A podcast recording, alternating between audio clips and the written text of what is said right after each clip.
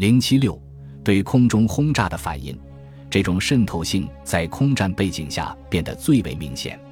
盟军对德国的第一次袭击并不是特别具有破坏性，但改进后的雷达技术很快使轰炸机能更准确地瞄准目标。一九四二年二月，英国通过一项推进地区轰炸的指令后，突袭变得越来越具毁灭性。一九四三年春夏季，对德国西部鲁尔地区的突袭不断升级，包括对克鲁伯和曼内斯曼等矿山和工业公司的突袭。其他城市也成为袭击目标。一九四三年七月的最后一周，英美轰炸机轮番袭击汉堡市中心。在炎热干燥的天气的助推下，燃烧弹在汉堡警察局长后来估计为二十二平方公里的一个地区引发了一场大火。在该区域内，温度变得如此之高，以至于沥青路面融化，逃离的平民被困在路上。火焰吸走防空洞里的氧气。令里面的人窒息，并被烧成灰烬。在街上，警察局长报告说，孩子们从父母手中被旋风卷走，迅速燃烧起来。当地救助轰炸受害者的组织变得不知所措，震惊的幸存者逃散到农村，带去了遍布全国的恐怖故事。总的来说，有大约三点四万至四万人死亡，约九十万人失去家园。学者们关于空袭对德国民众的影响看法不一。战后不久，美国战略轰炸调查组得出结论：空袭削弱了平民士气，为结束战争做出了决定性贡献。最近，有人认为，爆炸引起的团结感有助于抵消其对社会凝聚力的破坏性影响。在不通风的庇护所里，当炸弹从头顶坠落时，人们每晚都在站立。或许这一共同经历有助于巩固人民共同体，因为炸弹让每个人都变得平等。然而，国家社会主义者对空袭反应的关注表明，他们将空袭视为对士气的主要威胁。为应对突袭，该党及其福利机构、国家社会主义福利组织以热腾腾的饭菜、衣服和前往更安全地区的火车票，试图表现出他们的关切。同时，前所未有的介入德国人的生活。一九四三年十二月中旬，宣传部长戈培尔指出，在国内，我们几乎只忙于空战。近一年前，为了协调空袭反应，政府成立了部级空战损害赔偿委员会，成员包括各主要部委的代表以及军方、国家社会主义福利组织、帝国青年领袖和其他机构的代表。戈培尔任指挥官。帝国总理汉斯·海因里希·拉莫斯将他描述为一个精力充沛、政治地位高、民族影响深远的人，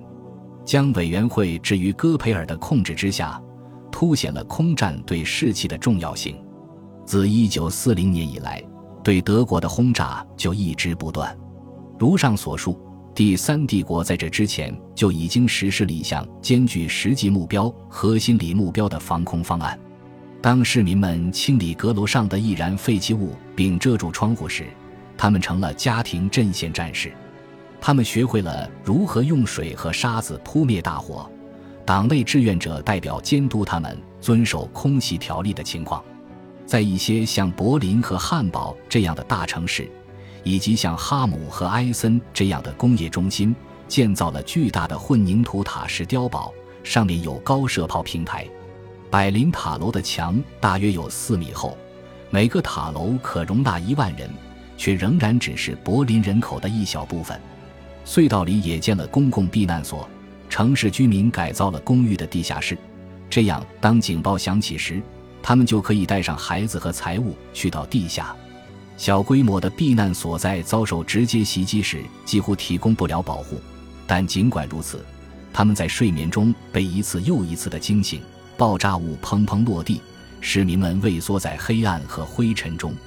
在汉堡，除了爆炸物本身，燃烧弹引起的大火导致巨大的生命损失。众所周知，总体数字很难确定，但最近的研究估计，在战争结束前，德国有三十五万至三十八万人死于轰炸。面对这样的威胁，从濒危地区至少撤离那些社会上最弱势的成员是有意义的。有限的人口转移在一九三九年清空了帝国的西部边境地区，但国家社会主义当局仍然对大规模撤离的价值持怀疑态度。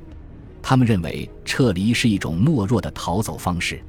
一九四零年八月，一份德国空军的报告仍然认为这些措施对于德意志帝国领土来说是不可能的。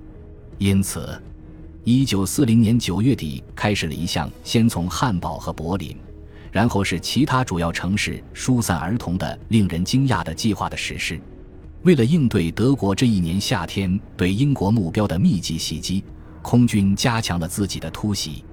轰炸的增加会引起平民恐慌，这可能是德国人开始疏散儿童的最重要原因。儿童方案打破了战前反撤离的共识，为今后的措施提供了一个样板。随后又有其他三种形式的撤离。对那些不被认为对危险地区的经济至关重要的成年人进行自愿撤离，将工厂和其他设施连同其雇员一起疏散到农村，将遭受轰炸的平民撤离家园。儿童疏散计划被称为儿童遣送拓展计划，或简称为儿童遣送计划。该名称最初指的是党为城市工薪阶层的儿童提供在农村的暑期方案。现在。它被用于那些表面看起来像是延长夏令营的疏散计划，宣传疏散作为一种健康措施，可能会让父母更容易接受，避免暗示政府无法保护人们免受轰炸。一九四零年九月下旬，希特勒派希特勒青年团团长巴尔杜尔·冯·希拉赫负责疏散十至十四岁的儿童，而三至十岁的儿童、孕妇和婴儿则由国家社会主义福利组织照料。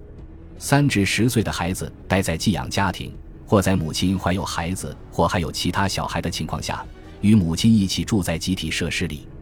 年龄稍大的儿童被安置在青年旅社、旅馆和其他被征用的设施中。所有儿童的撤离都应该是免费的，尽管当局鼓励有能力的家长出资。在整个战争期间，父母还可以自行安排孩子住在更安全地区的亲属那里。然后申请撤离人员的津贴和福利。经儿童遣送计划撤离的儿童，通常乘坐五百人一组的火车，有时乘坐莱茵河或易北河的轮船前往指定的接待区，途中由一名医生和两三名护士陪同，必要时增加国家社会主义福利组织人员。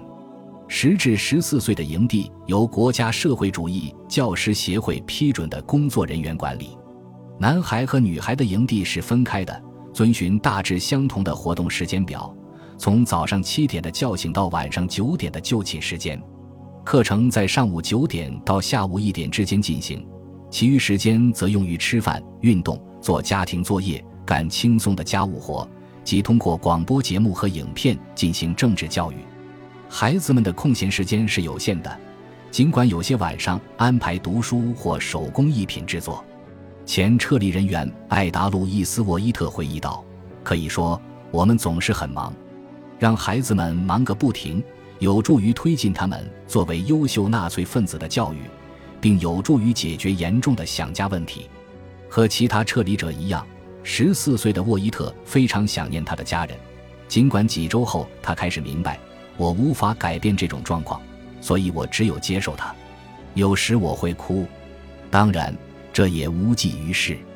起初，被疏散的儿童被送到尽可能远离英国机场的帝国南部和东部地区，另外有一些前往被占领的波兰。后来，儿童遣送计划撤离人员远赴匈牙利。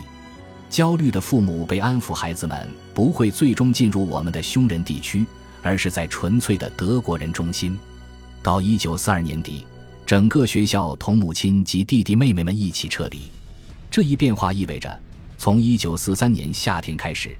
儿童遣送计划越来越多地与德国其他撤离措施相结合。在儿童遣送计划开始的时候，当局估计柏林和汉堡大约百分之十三至百分之十五的儿童可能会自愿撤离。到战争结束时，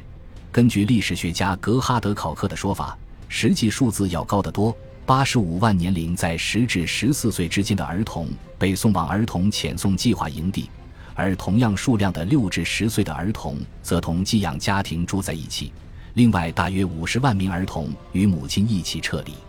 因此，仅国家资助的撤离就影响了二百多万儿童。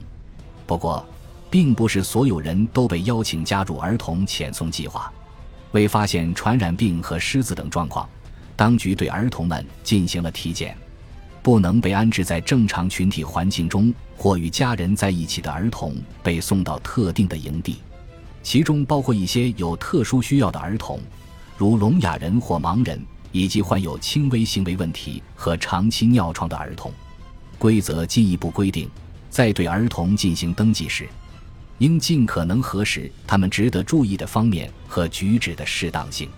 因其行为和举止。而不适合的儿童将被集中在封闭的场所。良好的行为和得当的举止不仅是儿童遣送计划的先决条件，而且犹太儿童、那些来自被贴上不合群标签家庭的儿童以及有严重精神或身体残疾的儿童也被排除在外。儿童疏散方案的目的是拯救生命，但只是某些儿童的生命，且疏散是根据决策者的条件进行的。而不是所设家庭的条件，正如撤离行动提供机会，使儿童在希特勒青年团领导下聚集在一起，并向他们灌输新政权的原则一样，政党机构利用战争救济将民众中的弱势群体与当局联系起来。在应对空袭的过程中，理论上，城市当局和政党之间存在着分工，前者负责处理紧急措施，如安置。后者的职责包括领导和照顾民众，执政党通常优先选择那些可以把自己塑造成施予者的任务，把那些不那么光彩的清理和收费工作留给市政当局。尽管如此，市政当局和党仍共同努力，在受灾严重的社区附近建立联合管理的行动中心。空袭炸弹受害者在女护士、教师和图书馆员的帮助下。由国家社会主义人民福利组织或纳粹妇女组织工作人员提供热饮、急救和其他援助。这些中心的工作人员提供基本的衣物和现金预付款，并帮助轰炸受害者填写损失申报表。那些厨房无法使用的受害者会得到一张绿色身份证，凭借它可以从市政。国家社会主义人民福利组织和军队的施粥厂获得援助和食物。纽伦堡地区的一位官员在一九四二年八月说：“所有的党和国家部门都在不遗余力地为遭受损失的民族同胞迅速且充分地提供救济，这给民众留下了一个极好的印象。”由于不可能建造足够多的房屋来补偿破坏，城市的轰炸受害者被安排在临时设施中。直到他们可以被安置在其他地方。城市的房屋所有人被要求填写一个问卷，该问卷成为申请的基础。一九四三年的控制住房令被用来腾出空间给那些被炸毁的家庭，他们有的搬进了被驱逐的犹太人腾出的公寓。总的来说，住房短缺对工人阶级的压力可能比对其他群体的压力更大，因为工人的住房离工厂更近，因而更容易被摧毁。此外，富裕市民和党内人士更容易迅速找到新房子。任何不在市区工作的人都被迫离开。成年撤离者一开始可以去任何他们选择的地方，但是在一九四三年四月，内政部确立了一个指定的接待区名单，使危险的地区与至少一个南部或东部更安全的地区建立伙伴关系。这鼓励了跨地区的协调，使监管撤离人员变得更容易。例如，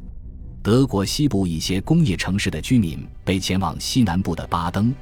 而大部分科隆撤离者都去了下西里西亚。整个战争期间都有撤离人员未经允许而返回原籍的问题。政府试图阻止这些疯狂回归，这些回归占用了火车上宝贵的空间，并威胁到疏散措施的有序推进。到1943年，返回的撤离人员达到了惊人的比例。当局对付的措施是拒绝向未经允许回家的人发放配给卡，没有配给卡，平民就不能吃饭。其目的是让他们被迫返回他们的疏散区。然而，一九四三年十月十一日，鲁尔地区的工业城市威腾三百名市民针对这一措施举行示威，大多数示威者都是妇女，有些由他们的子女和丈夫陪同。他们一般是矿工或基础战争工作者。警方拒绝介入驱散示威活动，因为他们指出，拒绝发放返家撤离人员的配给卡没有法律依据。他们从根本上认同妇女的要求。对于这些不由士兵养的家庭来说，撤离是没有意义的。他们住在因需要长时间的战事轮班而很难管理的家中。起初，当局试图进一步打击疯狂回归。例如，1943年11月2日，戈培尔在日记中写道：“在这一点上，我们绝不能屈从于人们的意志，因为人们自然对空战未来可能的发展没有清晰的看法。”他在当月晚些时候的报道中说。我们面临的最困难的国内政策问题是大批返回的撤离人员。在当局努力向撤离者和城市居民等提供食品时，整个帝国的人口自由流动使交通系统负担过重，粮食供应也不稳定。然而，最终戈培尔改变了他对屈从于人民意志的想法。在一九四四年一月下旬。希特勒下令不得拒绝对未经允许返回家园的撤离人员发放配给卡，因此，当德国民族共同体成员反对具体的官方措施时，国家社会主义当局少有的改变了路线。恭喜你又听完三集，欢迎点赞、留言、关注主播，主页有更多精彩内容。